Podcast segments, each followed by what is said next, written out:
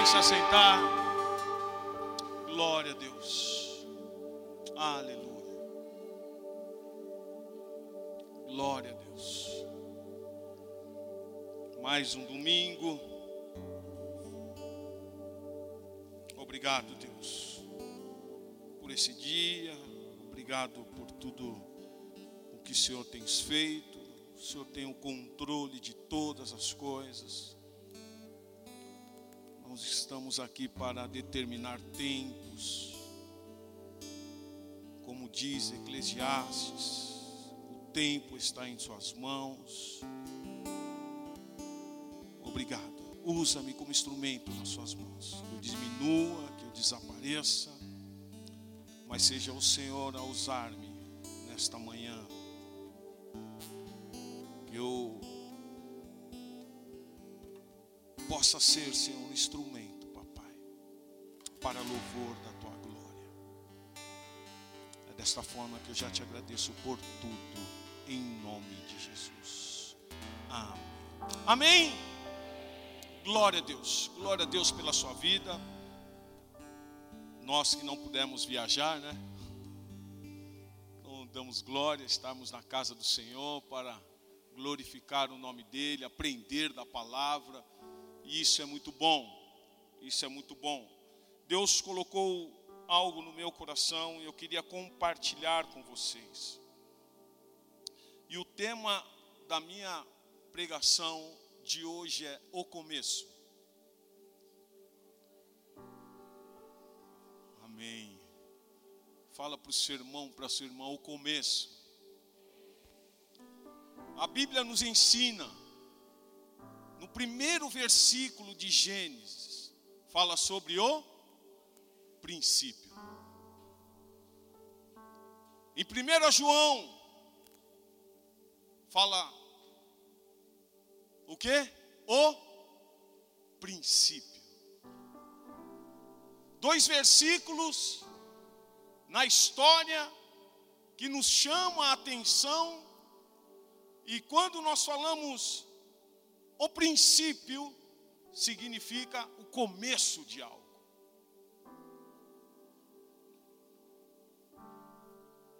E aqui eu vou mergulhar com você um pouco em alguns textos. Um deles, quando o povo de Israel vivia, vamos dizer que um dos seus piores momentos, vivia uma escravidão no Egito. Deus ouve o clamor do povo. Deus ouve o clamor de uma nação. E houve o início, e ele teve que preparar um homem. E esse homem se chamava Moisés. Princípio de algo que teria uma grande história. O princípio, o começo de uma nova jornada na vida de Moisés, como na vida do povo de Israel. Deus dá algumas ordenanças a Moisés. Moisés reluta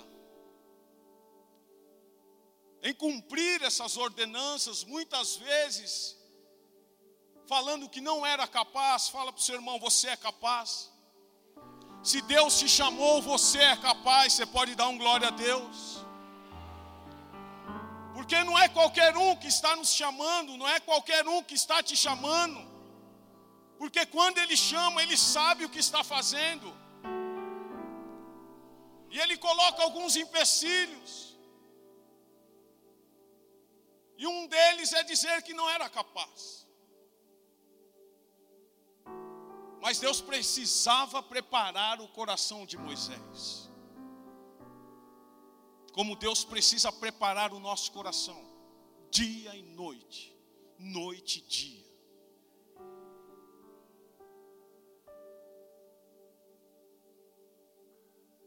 Começa-se uma grande jornada, e todos nós conhecemos que ao lado de Moisés, Deus coloca o seu irmão Arão. E tudo isso em Êxodo, se você for lá a história, você vai se aprofundar, e muitos já conhecem tudo. O que me chama muito a atenção é que durante toda essa trajetória, de todo esse momento, se o Senhor na primeira praga, se ele quisesse libertar o povo de Israel, ele libertaria ou não? Sim ou não, igreja? Sim. Na segunda praga, ele poderia libertar o povo de Israel, sim ou não? Sim. Diz a palavra que inúmeras vezes, e alguns textos dizem, alguns estudos teológicos falam, que do capítulo 14, mais de 20 vezes fala sobre coração. E nós vemos nessa história que o diabo não tem entrado em nenhum momento dessa história, onde Deus usa o coração de Faraó, e diz a palavra em vários textos, que Deus endureceu o coração de Faraó. Um desses textos e se você quiser abrir, abrir ou coloque aí para mim, por favor. Êxodo capítulo 9, versículo 34.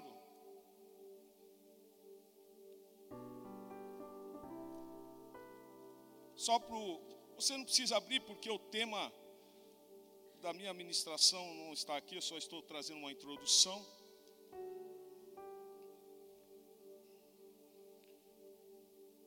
Na sétima praga, no versículo 34, diz assim: Tendo visto o Faraó, que cessaram as chuvas, as pedras, os trovões, tornou a pecar e endureceu o seu coração, ele e os seus oficiais.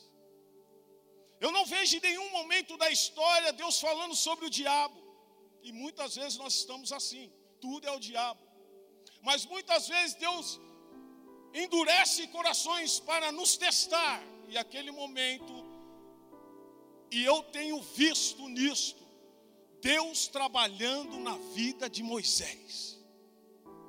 Moisés não seria o que seria se Deus não tivesse trabalhado na vida dele. Você não vai ser o que tem que ser se Deus não tiver que trabalhar na sua vida. Deus precisa trabalhar. Deus precisa agir como Ele tem agido, como Ele tem feito. No capítulo de número 10, no versículo 1, diz assim: do mesmo êxodo, disse o Senhor a Moisés: Vai ter com Faraó, porque lhe endureci o coração e o coração de seus oficiais, para que eu faça esses meus sinais no meio deles, de novo. E se você ler a história, você vai ver inúmeras vezes falando Deus endureceu o coração. Quando nós lemos esses textos, e eu tenho meditado muito, porque Deus tem me ensinado nesse tempo. Quando nós somos a viagem missionária, nós nos preparamos para ir para essa viagem. Foram 30 dias de jejum e oração. 30 dias, que não foi fácil para aqueles que puderam estar conosco lá, não foi fácil esses 30 dias.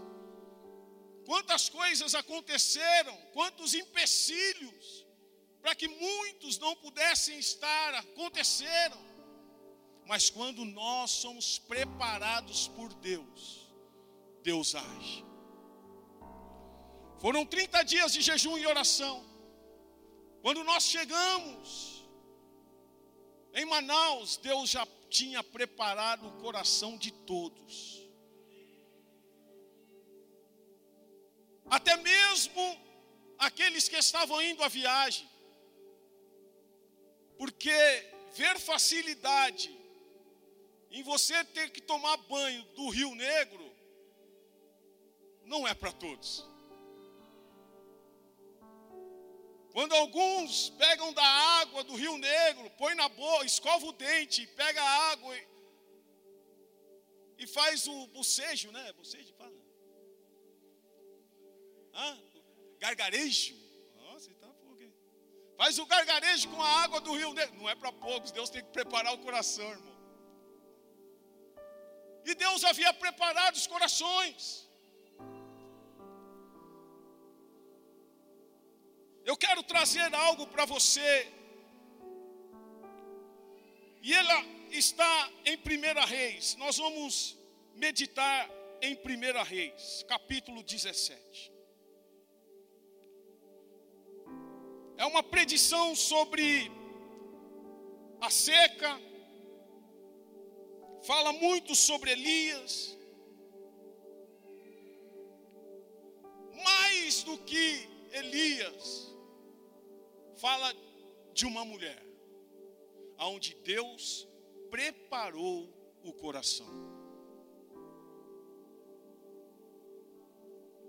Todos nós conhecemos esses textos.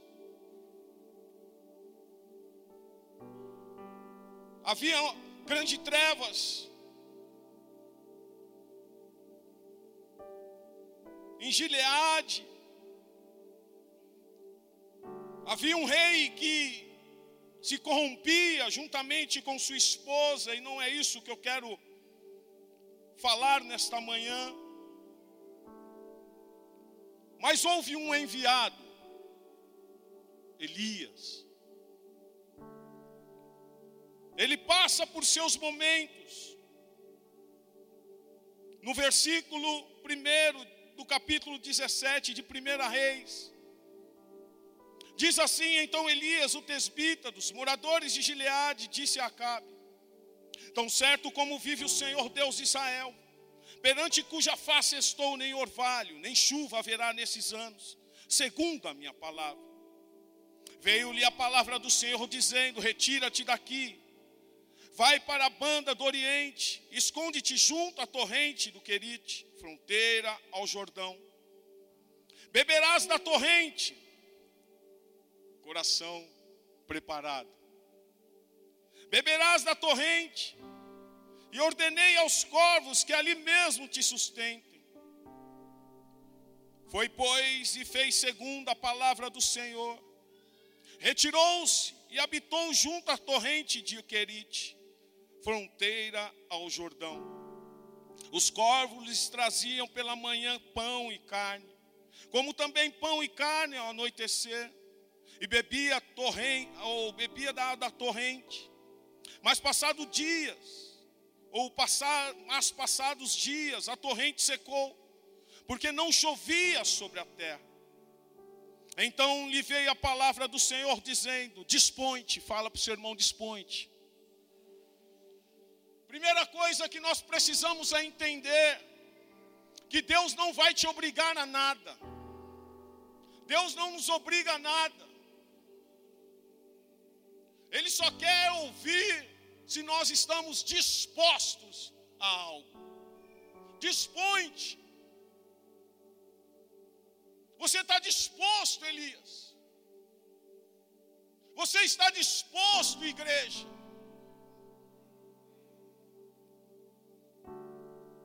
dispõe-te e vai a Sarepta, que pertence a Sidom, mais ou menos de Querite a Sarepta. Em alguns estudos, nós estamos falando de algo de 150 quilômetros. E nós sabemos que naquela época, para se locomover não é como nos dias de hoje. Hoje, 150 quilômetros de carro já é difícil. Imagine com outros transportes, ou até mesmo muitas vezes a pé. Não é fácil. Eu creio que o coração de Elias, por mais que estava passando ali uma dificuldade, olha para mim, igreja, por favor. Por mais que estava passando uma dificuldade ali, porque já não havia mais água, havia seca. Havia uma preocupação com que iria se alimentar, e muitas vezes nós estamos assim, como vai ser amanhã, como nós vamos nos alimentar amanhã, o que Deus vai fazer, e amanhã é segunda-feira. Outros falam, por oh, duas semanas, três semanas de carnaval, para meu comércio, o que eu vou fazer? Muitas vezes nós estamos assim, preocupados.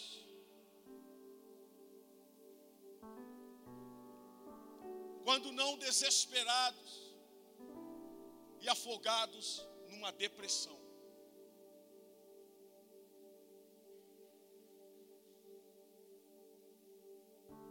E muitos desses, afogados em uma depressão, o recurso é o mundo, as coisas do mundo. Dispõe-te, vai a Sarepta, que pertence a Sidom, e demora-te ali, onde ordenei. Fala, ordenei. Fala para o seu irmão, tudo já está preparado. O seu dia de amanhã já está preparado. Alguns não entenderam, o seu dia de amanhã já está preparado.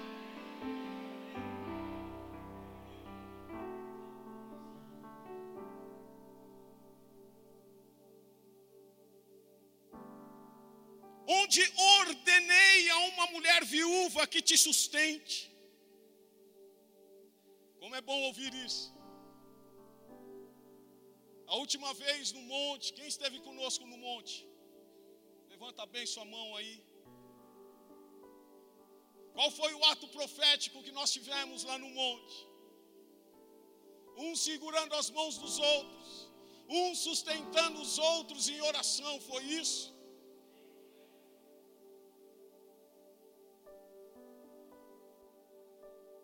Um ajudando o outro. Já ordenei, Elias. Vai haver uma mulher viúva que ela vai te sustentar. Diz o versículo de número 10: Então ele se levantou e se foi a Sarepta. Chegando à porta da cidade, estava ali uma mulher viúva apanhando lenha. Ele a chamou e lhe disse: Traze-me, peço-te uma vasilha de água para eu beber. Indo ela buscá-la, ele a chamou e lhe disse: Traze-me também um bocado de pão na tua mão. Porém ela respondeu: Tão certo como vive o Senhor teu Deus, já tenho cozido, há somente um punhado de farinha numa panela e um pouco de azeite numa botija Fala para o seu irmão aí: Deus não trabalha com o que falta, Deus trabalha com o que você já tem. Deus não trabalha com o que falta, Deus trabalha com o que você já tem. Por isso, irmão, é pouco, é muito, Deus está trabalhando.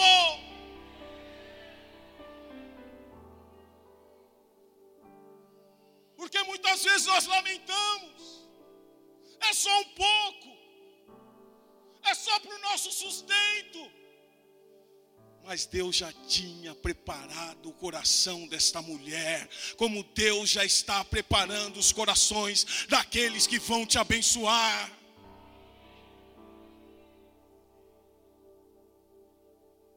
Há somente um punhado de farinha, numa panela e um pouco de azeite numa botija. E veja aqui, apanhei dois cavacos e vou prepará-lo para mim e para o meu filho, comê-lo, comê-lo-emos e morreremos. Aquela mulher já estava esperando a morte, irmão. Fala para o seu irmão: você não vai morrer. Mas com voz profética, não com voz de você não vai morrer.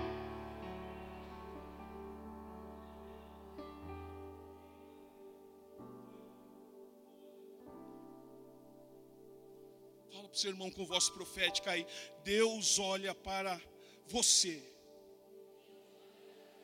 Mais forte, Deus olha para você. E o que você chama de pouco, e o que você chama de pouco, Deus chama de começo.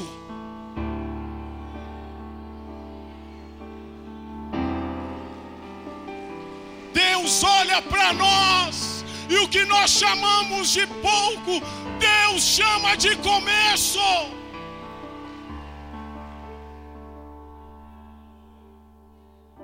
É pouco? Não, é só o começo. Ah, mas está difícil. Não, é só o começo. Ah, mas não sei como vai ser. Não, é só o começo.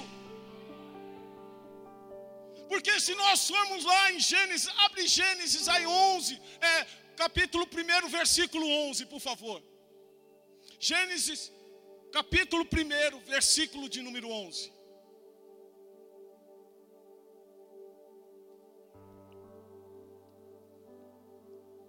E disse, e disse quem? E disse quem, igreja? Se ele falou, ele vai o quê? E disse Deus: produz a terra o quê? Relva. Ervas que deem semente e árvores frutíferas, que deem fruto segundo a sua espécie, cuja semente esteja nele sobre a terra, e assim se. Ou seja, ele tem o controle de todas as coisas. Se tiver que brotar da terra, ele vai fazer brotar.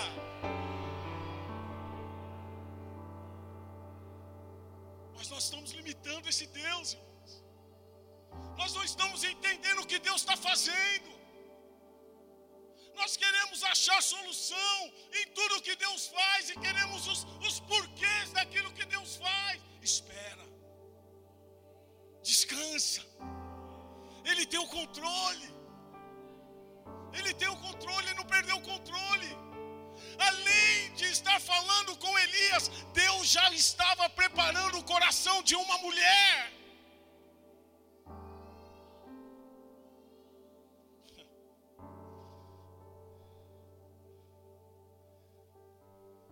Que parece pouco para você, Deus chama de começo. Que nós achamos que é. Nós precisamos entender que é só o começo daquilo que Ele precisa fazer. Dos pães, dos peixes, o que, que Ele fez? Havia um questionamento, Felipe, o que nós temos aqui? Só cinco pães e dois peixes. Mas calma, filho. Quando Ele quer multiplicar, Ele multiplica. Quando Ele quer fazer, Ele faz. Mas nós temos que esperar o tempo dEle, a hora dEle, o momento dEle e, a, e crermos que Ele vai fazer.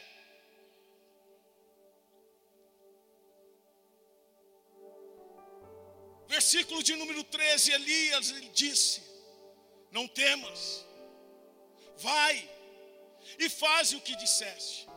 Mas primeiro faze dele para mim um bolo pequeno e traze-mo aqui fora. Depois farás para ti mesma e para teu filho porque assim diz o Senhor Deus de Israel.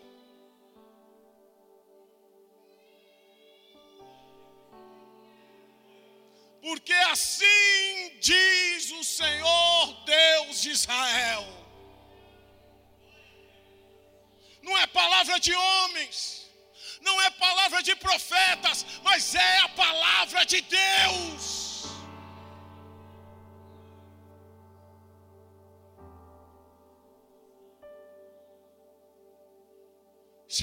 Profético para você. Se você quiser pegar isso com as suas mãos, você pega nessa manhã. Se você não quiser pegar, você.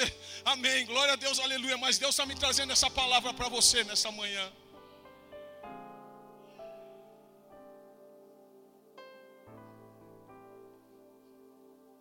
A farinha da tua panela não se acabará, e o azeite da tua botija não faltará até o dia em que o Senhor fará chover sobre a terra.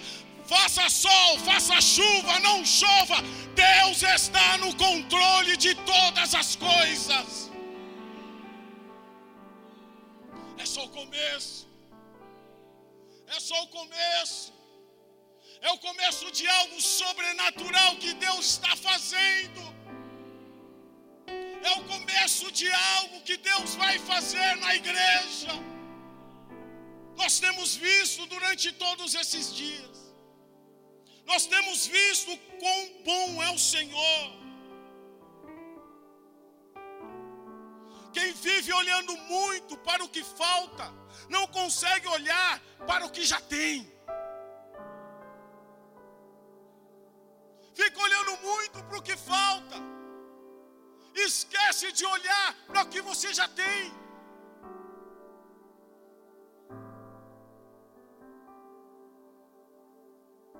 Vivemos um tempo de um consumismo louco. Vai lá para Manaus um pouco. Vê se eles estão preocupados.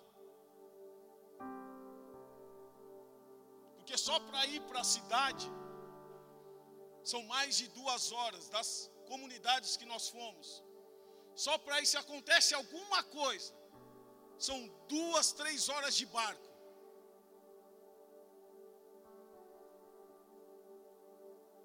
Como é bom se apegar no Senhor e saber que Ele é o Deus da provisão. Quando uma mulher se levanta com uma enfermidade na perna, não tem recurso, mas ela começa a orar, ela começa a pedir ao Senhor: Senhor, manda um médico manda um médico, dia e noite aquela mulher em oração, manda um médico, encostava um barco, não era um médico. Segundo dia, encostava outro barco, não era um médico. O pouco que aquela mulher tinha, era o começo de algo grande que Deus estava para fazer.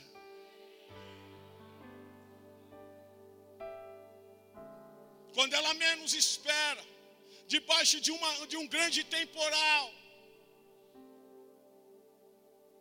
Recebemos uma palavra da pastora antes do culto. Sobre a tempestade no barco, quando Jesus está no barco com os seus discípulos. O Senhor diz: Senhor está lá dormindo, descansando, mas a água está entrando. E a, a água era mais preocupante do que eles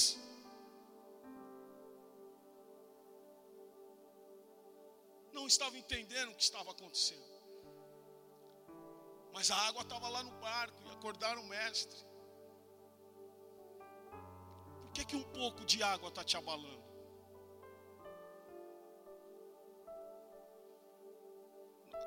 E lá literalmente nós pudemos ver essa questão da água entrar no barco. Que por mais que nós tínhamos as lonas, a água entrava.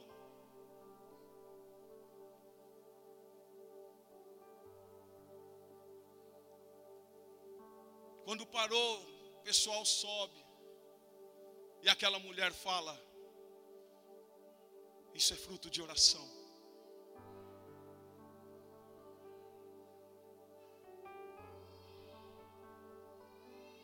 doutora Camila vai lá, faz os curativos naquela mulher, nas crianças.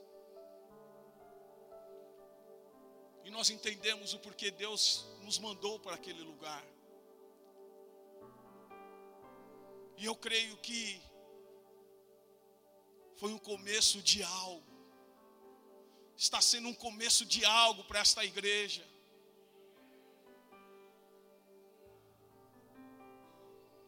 E nós sabemos que o nosso adversário não está furioso, não está contente, ele está furioso. Deus nunca vai te dar uma ordem que você não seja capaz de executar. Deus nunca vai te dar uma ordem que você não seja capaz de executar. Assim foi com Moisés. Mas nós colocamos limites, porque nós achamos que somos limitados para certas coisas.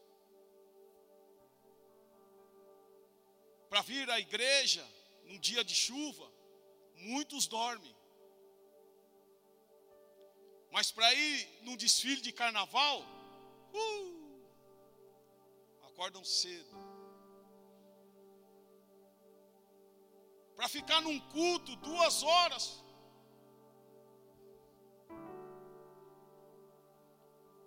Mas para ir num desfile de carnaval ficam duas horas.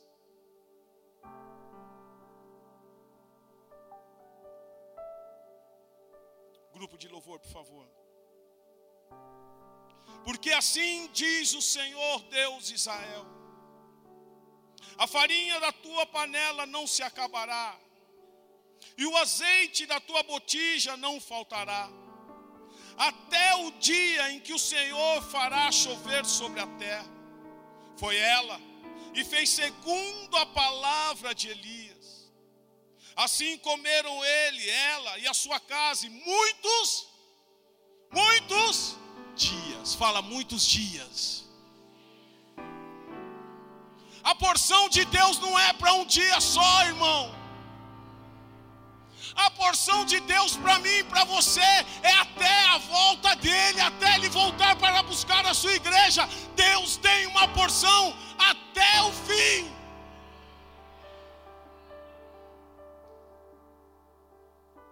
Seja pouco, seja muito, vivamos felizes.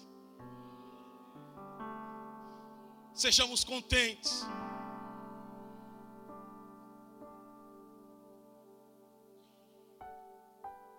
Olha o versículo de número 16.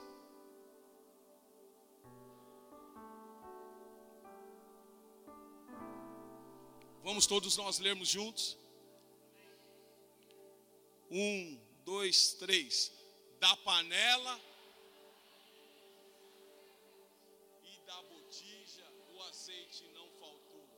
segundo a palavra do Senhor, por intermédio de Elias.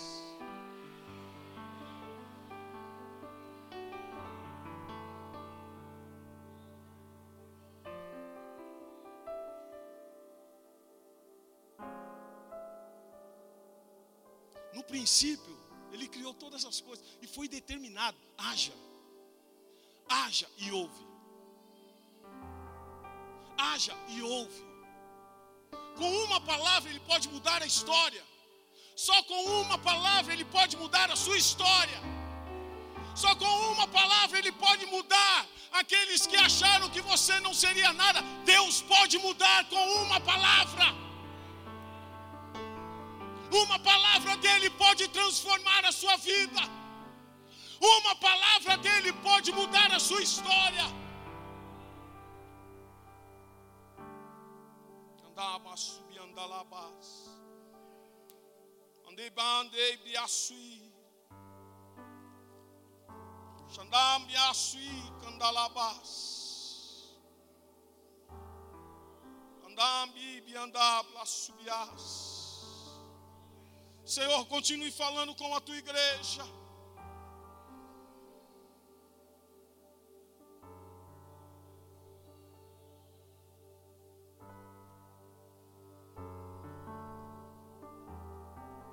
Parece pouco. O Senhor chama de começo.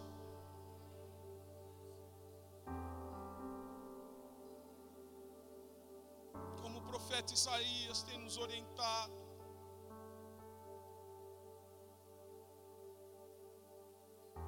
Isaías 41, 8. Mas tu, ó arena transformados, servo meu, tu Jacó, quem elegi, descendente de Abraão, meu amigo.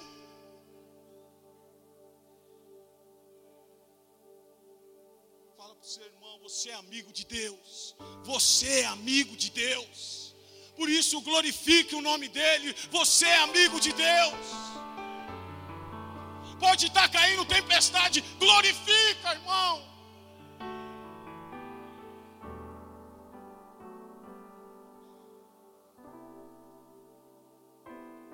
Tu a quem tomei das extremidades da terra e chamei dos seus cantos mais remotos, aonde você estava, como você estava, da onde Deus nos tirou.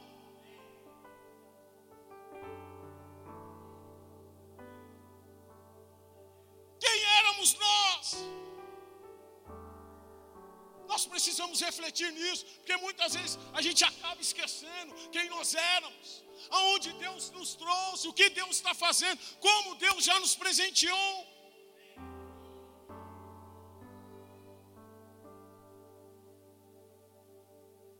e a quem diz: Tu és o meu servo. Eu te escolhi e não te rejeitei. O pai a mãe podem rejeitar, mas o Senhor não te rejeita. Os amigos podem te rejeitar, mas você não será rejeitado pelo Senhor.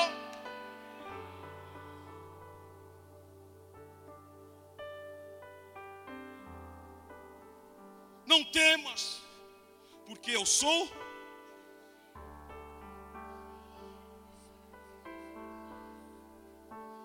Eu estou pregando palavra, irmão. Eu, é palavra. Aqui na igreja vocês sabem. Palavra. Eu não tenho que ficar falando de mim, é sobre Ele. Não é sobre nós, é sobre Ele. É dessa forma que Ele age. Não temas, porque eu sou contigo. Não te assombres, porque eu sou teu Deus. Eu te fortaleço e eu te ajudo.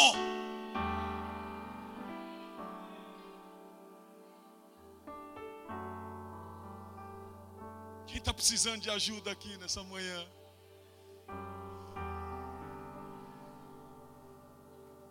Nele. fomos ministrados na última quinta-feira, o que nós temos que fazer é só segui-lo. É só segui-lo. Não temos que fazer mais nada, é só segui-lo. E olha o que o profeta ainda fala: e te sustento com a minha destra fiel. A sustento. A farinha da tua panela não vai se acabar.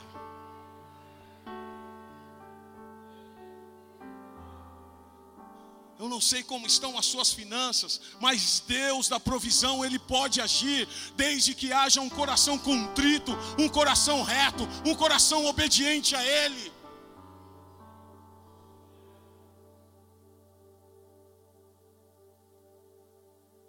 Versículo 11: Eis que envergonhados e confundidos serão todos os que estão indignados contra ti serão reduzidos a nada, os que contendem contigo perecerão.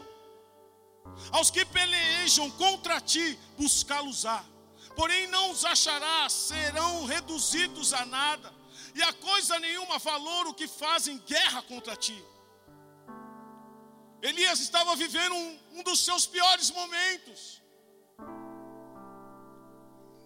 Havia uma busca tremenda para destruir Elias, para acabar com Elias, dramas contra a vida de Elias.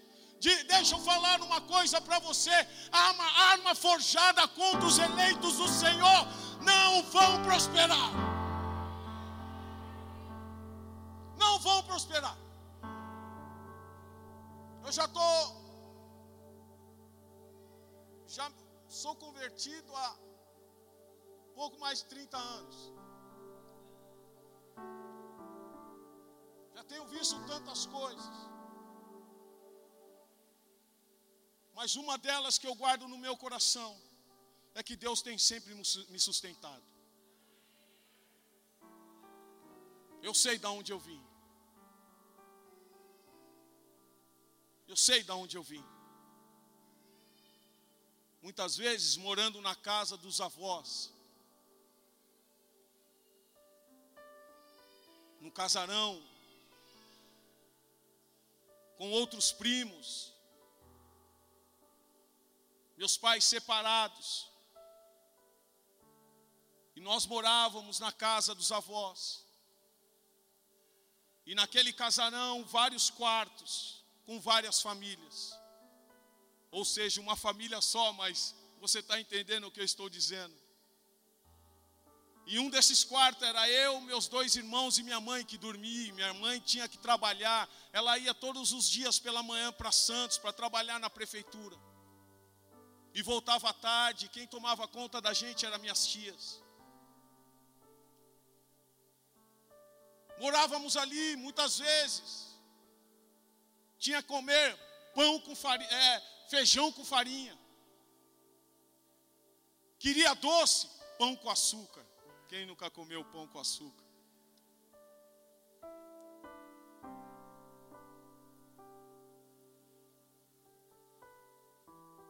Mas vivíamos felizes. Vivíamos felizes. Tínhamos uma família feliz.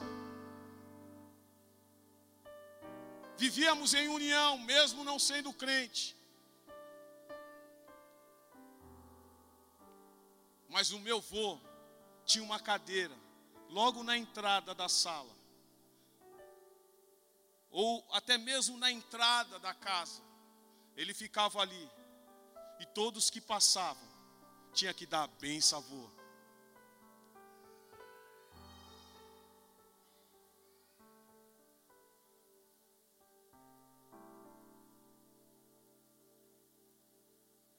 Deus muda a minha história.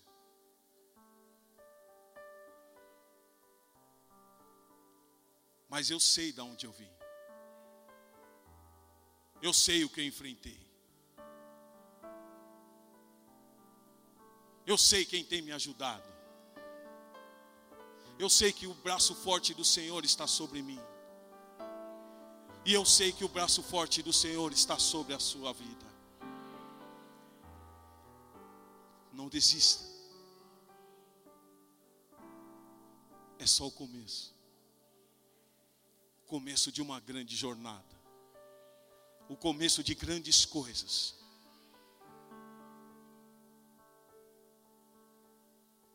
Versículo de número 13, eu encerro nesses últimos versículos. Porque eu, Senhor teu Deus, te tomo pela tua mão direita e te digo: não temas, que eu te ajudo. Não temas, ó vermezinho de Jacó, povozinho de Israel, eu te ajudo, diz o Senhor. O teu redentor é o Santo de Israel. Eis que farei de ti um trilho cortante novo, armado de lâminas duplas. Os montes trilharás e moerás, os outeiros reduzirás a palha. Tu os padejarás e o vento os levará, e redemoinho os espalhará. Tu te alegrarás no Senhor. Tu te alegrarás no Senhor.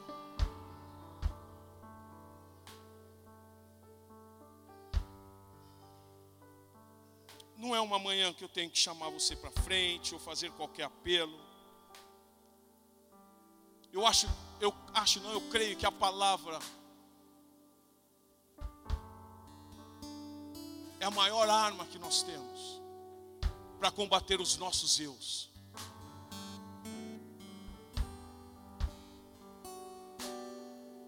Não olhe para as coisas pequenas. Das coisas pequenas, Deus faz um novo começo.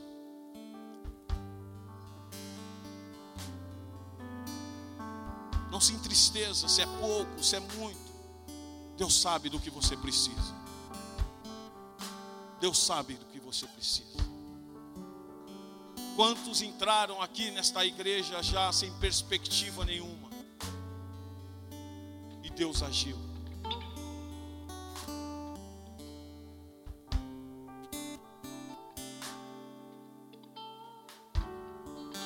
Quantos colocaram envelope sem nada?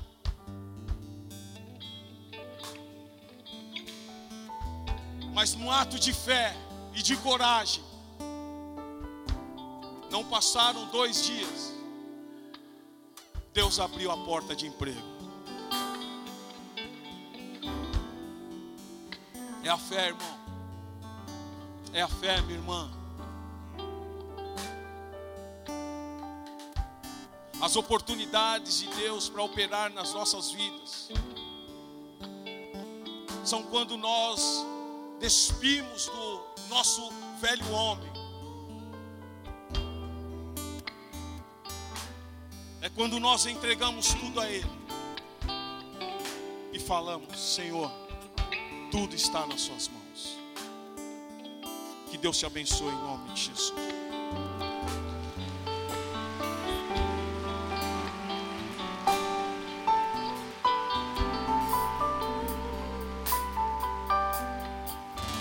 Já ia entregar o microfone para o pastor Wagninho, não, nós temos algumas apresentações.